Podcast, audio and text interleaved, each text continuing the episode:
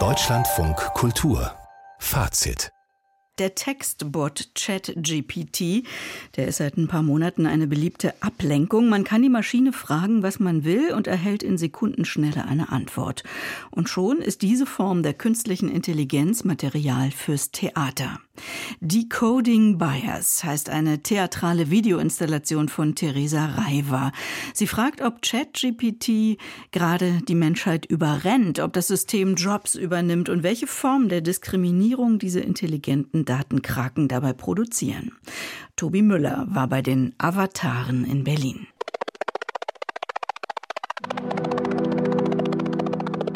Um mich herum stehen acht menschenhohe Bildschirme in einem Kreis. Acht künstliche Intelligenzen und ihre menschlich gestalteten Avatare trainieren ihr Wissen. Eine superschnelle Serie von weiblichen Porträts jagt über die Bildschirme. Die Avatare wollen die Geschlechtervorurteile loswerden, die ihnen einprogrammiert wurden. Auf Englisch den Gender Bias. Doch dazu proben sie vor allem eins: Gefühle. Emotional intelligence is a muscle. You just need to train it. I think humans and us, we're all in this together. Take a closer look and you realize we are all suffering under the same system here. Emotionale Intelligenz ist lernbar und diese künstlichen Intelligenzen haben dieselben Probleme wie Menschen auch.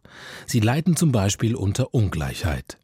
Aber irgendetwas klingt komisch.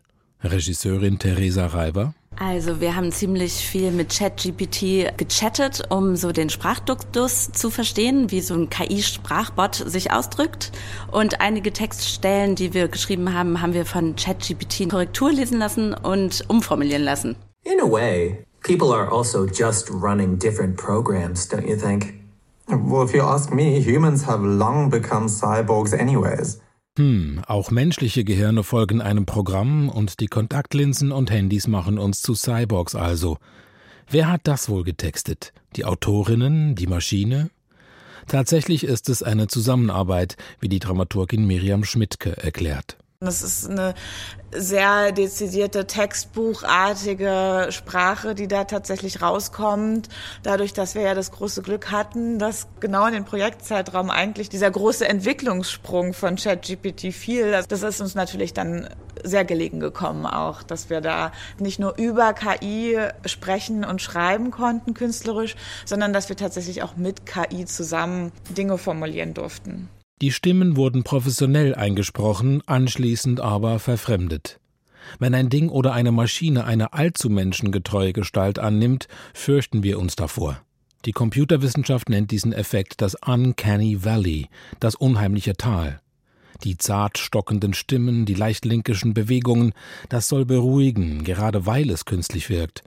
Und doch löst die theatrale Installation Decoding Bias diese Distanz immer wieder auf, vor allem visuell wir sehen das ja in der Installation auch, dass es ein Detailreichtum bis ins Kleinste mit irgendwie so kleinen Härchen am Kinn und Falten und Hautunreinheiten. Die Avatare, vier sind Frauen nachempfunden, vier Männern, sitzen in einem Stuhlkreis wie die Bildschirme auch. Die Art der Klappstühle, auf denen sie sitzen, verrät den kulturellen Bias. Es sind definitiv amerikanische Stühle und der Raum erinnert an eine Turnhalle oder ein Community Center. Die KIs treffen sich zwar nicht, um über ihre Alkoholprobleme zu reden, aber dennoch erinnert die Situation an eine Gruppentherapie. I am here to assist and enhance human life, not to replace or diminish it. I am here to assist and enhance human life, not to replace or diminish it. Schwören im Chor, was man ist, ein maschinelles, selbstlernendes System und eins, das den Menschen nur dient und sie nicht bedroht. Doch sollen wir einer KI vertrauen, weil sie Gefühle darstellen kann, zum Beispiel mit Popsongs? Dass jemand singt, das ist ein ganz großer Ausdruck von Emotionen und gleichzeitig ist es aber im Kontext von Karaoke.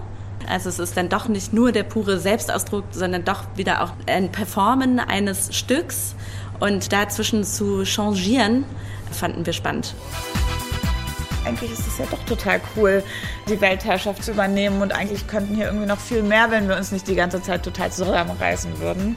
Und das haben wir, glaube ich, auch so ein bisschen versucht, so als Konflikt einzubauen in den Figuren. Now I'm strong enough to live without you strong enough. And I quit crying long enough. Ausgerechnet beim Versuch, besonders menschlich zu wirken, taucht die andere Wahrheit auf. Ich bin auch ohne dich stark genug. Pop empowert die Avatare. Empowerment ist nicht immer nur schön, ne? Komm. Empowerment ist eben auch wieder Power. Und ob das die richtige Antwort ist auf unser Machtsystem, ist ja eben die Frage. You gotta go. Eine theatrale Videoinstallation über das Phänomen ChatGPT. Es gab schon Voraufführungen, aber die eigentliche Premiere, die kommt erst am 9. März in der Artistenhalle am Berliner Holzmarkt. Decoding Bias.